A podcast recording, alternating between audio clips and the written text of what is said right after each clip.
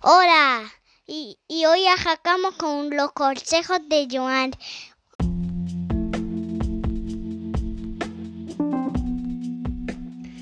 Saludos y bienvenidos a un nuevo episodio de los consejos de Joan. Hoy hablaremos sobre el tercer episodio de Loki. Así que si no has visto la serie, dale stop en este momento. Si ya viste este capítulo o no te molestan los spoilers, pues puedes continuar escuchando. Bueno, ya hice el disclaimer, así que continuamos.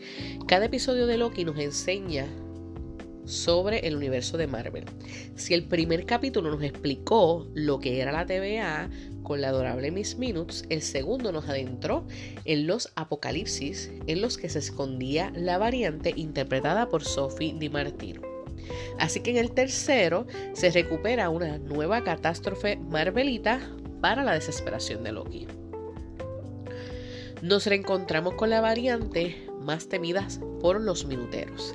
Esta se encuentra con una de las minuteras de copas, realmente están tomando margarita, pero se encuentran en una ilusión donde Lady Loki está manipulando a la minutera para que le dé información.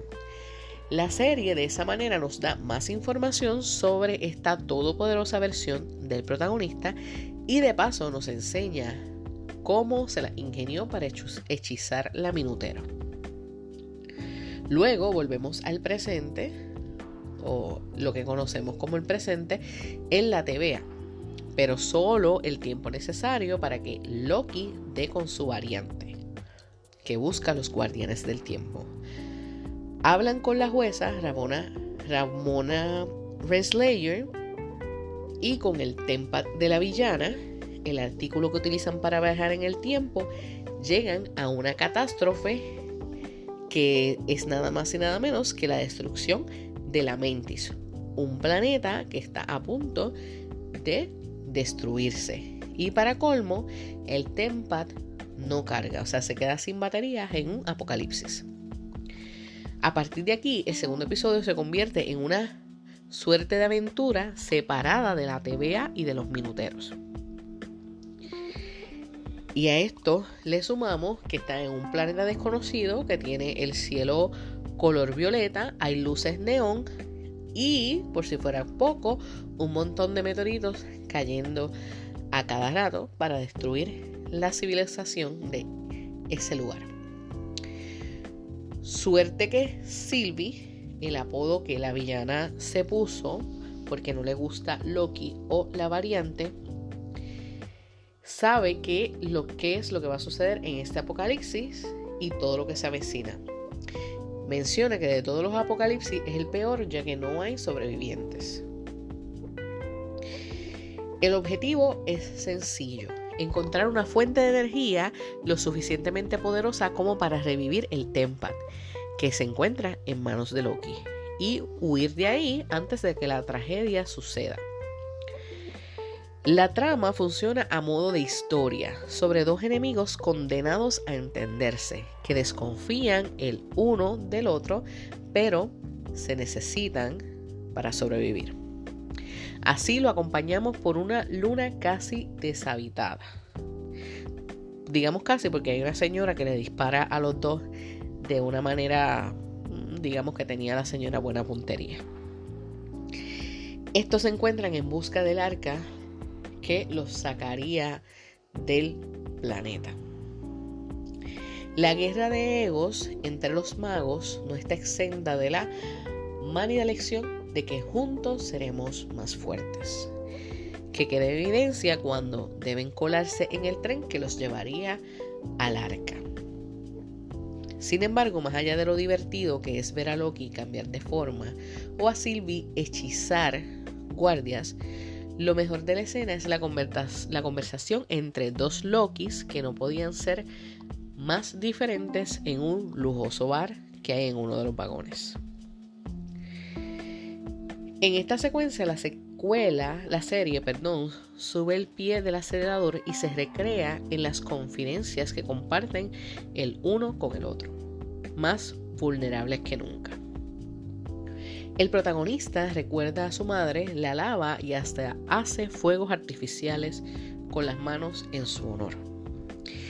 Y Sylvie, y afirma que a ella sí le contaron eso de que era adoptada, pero no, no recuerda bien a su progenitora. La velada continúa entre copas de champán y reflexiones sobre el significado del amor. El amor es odio, el amor es un engaño, el amor es una daga. Este escenario también nos deleita con un Loki más cantarín. Ese que borracho entona una canción en un idioma de Asgard que entusiasma a los viajeros del tren. Y durante este momento vemos un easter egg de cuando Loki rompe la, la copa y dice another, al igual que en la primera película de Thor, Thor al beber el café rompe la taza de café y dice another. Así que es un recuerdo hacia, es un easter egg hacia ese momento. Pese a lo mágico de la escena cantarina, el espectáculo termina cuando los guardias descubren a los dos magos y pelean cuerpo a cuerpo con alguna otra espada o daga.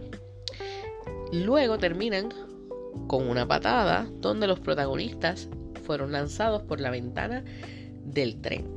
Lamentablemente, esta caída destruye por completo el Tempad de Sylvie, por lo que su única forma de salir del planeta a tiempo es haciendo el arca que despegue pronto y no sea destruido. Quiero hacer un paréntesis en esto. Lo que me trabaja un poco de esta situación es que ya Loki sabía que no importa lo que tú hagas en un apocalipsis, el apocalipsis va a surgir o a terminar siendo un apocalipsis como sea. Entonces, si el arca se supone que se destruyera porque ellos quieren llegar al arca, si ya sabían que se iba a destruir. A menos que posiblemente sea una desesperación de el querer salir del lugar, obviamente. Cierro paréntesis. De camino a su vía de escape, la variante confiesa a Loki cómo funciona su encantamiento, ese con el que es capaz de meterse en la mente de cualquier persona. Debo tener contacto físico para luego aferrarme a su mente. Afirma, con los difíciles no le queda otra que crear una fantasía en su memoria. Eso fue lo que hizo con la gente de la TVA, remontarse sin cientos de años antes para recuperar ese recuerdo anterior a su vida como minutero. Ok, y si lo que está haciendo Sylvie es creándole una fantasía a Loki, no sabemos, porque aparentemente ella intentó encantarlo, pero él le dijo que no, que no lo podía encantar. Pero ¿y si sí le está creando una fantasía en la mente de Loki? Puede ser. Pero lo más importante de este capítulo es que descubrimos que los guardianes del tiempo no, eh, no crearon a los agentes de la TVA, sino que se trata de personas que son variantes, pero ninguno de ellos lo sabe. Así que esto nos explica el por qué Mobius tiene una fijación con los Jesky. O el también por qué le encanta tanto tomar la bebida energética que toma. Así que puede ser que eso era algo que él hacía antes de ser variante. Que me imagino que nos lo explicarán en un próximo capítulo que, bueno, nos los tienen que explicar pronto porque solamente quedan tres capítulos. Luego de esto, cuando la, el arca está a punto de despegar, se destruye. Y entonces Loki y Sylvie se quedan allí sorprendidos de que se quedaron sin poder salir del arca. Este es el episodio más corto que ha tenido la serie de Loki. Pero nos deja las preguntas. ¿Qué rayos va a pasar? ¿Quién los va a salvar? Porque se supone que alguien los va a tener que salvar porque se destruyó el arca. No tienen el Tempat no tienen manera de salir. ¿Será que los agentes de la TVA llegarán a ese lugar y lo sacarán de allí? o Loki fingió que el Tempad esté dañado y realmente tiene un Tempad. O es una fantasía que creó Sylvie en la mente de Loki.